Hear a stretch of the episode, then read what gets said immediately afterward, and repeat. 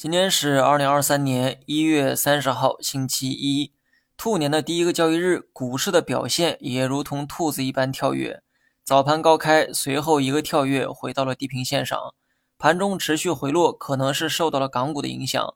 至于港股大跌的原因呢，我也不清楚哈。目前呢，我还没看到什么利空消息。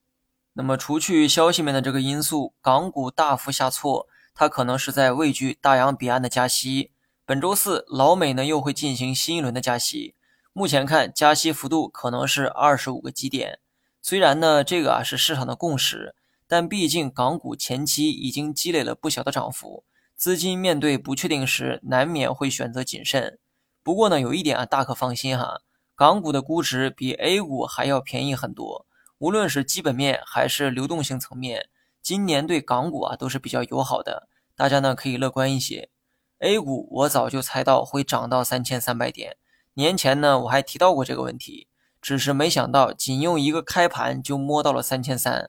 如果早盘没有这么离谱的高开动作，我估计午后也不至于回落这么多。短期涨得太迅速，必然会诱发一部分资金的兑现欲望。